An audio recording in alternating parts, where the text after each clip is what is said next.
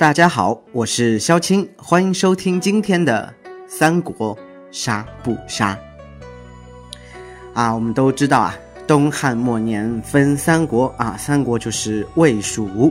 那昨天给大家说了魏国的头啊，就是魏国的大哥曹操啊。今天呢，来给大家说一下蜀国的皇帝，乱世的枭雄刘备。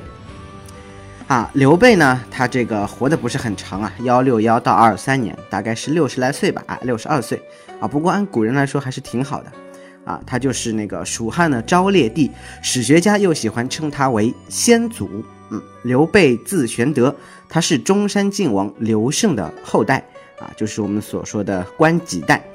三国时期，蜀汉的开国皇帝，他为人谦和，礼贤下士，宽以待人，志向远大，知人善任。素以仁德为世人称赞，所以是三国时期著名的政治家。他公元二二幺的时候在成都称帝，号汉，年号是张武。历史上呢就称蜀汉或者是蜀国。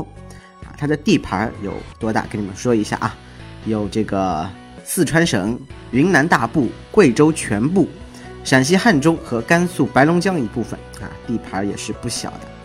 他于公元二二三年病逝于白帝城，你的他过次呢就做了两年的皇帝，啊，这个是历史上的刘备。那我们三国中呢，这个技能就取自于他的一个品质，叫做仁德，为贤为德，能服于人。你们一定不会知道，为贤为德，能服于人这句话是出在刘备白帝城托孤给他儿子的遗诏里面说的这句话。那这个技能的用处呢，就是在你出牌的时候，可以将任意数量的手牌交给其他角色，以德服人。那如果你给出的手牌是两张或者两张以上的时候，你可以多回复一点体力啊。当然，你这个分出的牌，对方是无法抗拒的，就是你给谁谁就一定要。不过我觉得被抗拒的人应该也很少，拿牌谁不想呢？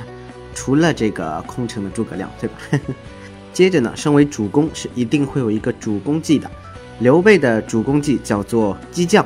尔等敢应战否？啊，就是当你需要打出一张杀的时候，可以命令其他蜀势力角色帮你打出一张杀。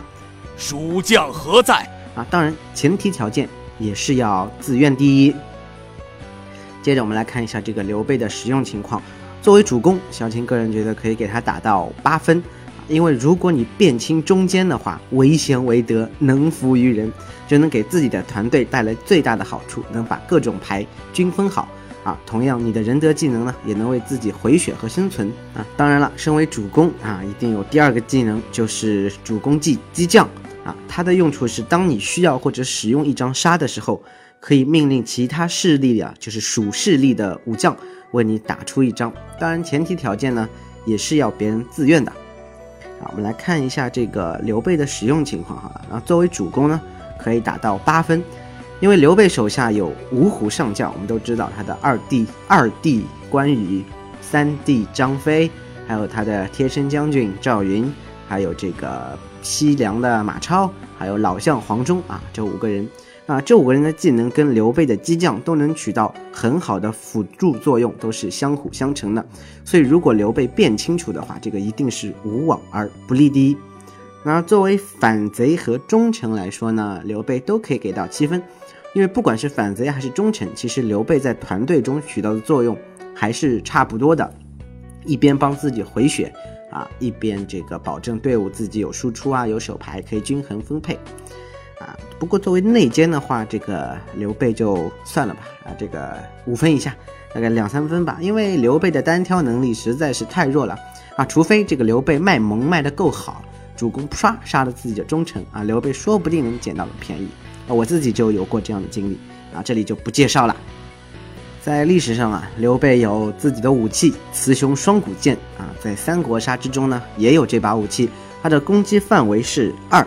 它的效果呀，就是你指定一名异性角色为杀的目标之后，啊，你可以命令他选择是自己弃一张手牌，还是让你从牌堆摸一张牌。啊，也是因为可能刘备比较滥情吧，啊，他的老婆有两个啊，后来还有孙尚香，可能是这个出处啊。在《三国演义》中呢，这个武器是说它又名鸳鸯剑，鸳剑长三尺七寸，阳剑长三尺四寸，立可断筋。哎，这个真痛苦啊！那么多的尖舌音要顶着，因为这两天口腔溃疡，大家先多多见谅一下啊。打个岔。我们都知道，历史上说起刘备，这个最著名的就是桃园结义，和他的两个好基友二弟三弟嘛，在桃园结义。所以，为了纪念他们这种不求同年同月同日生，但求同年同月同日死的精神，三国杀也在锦囊牌里增加了一张锦囊牌，就叫做桃园结义。而它的功效呢，就是全场都能回复一格血，啊，其实还是蛮好用的这张牌。不过用的时候一定要看看清楚。场上的局势，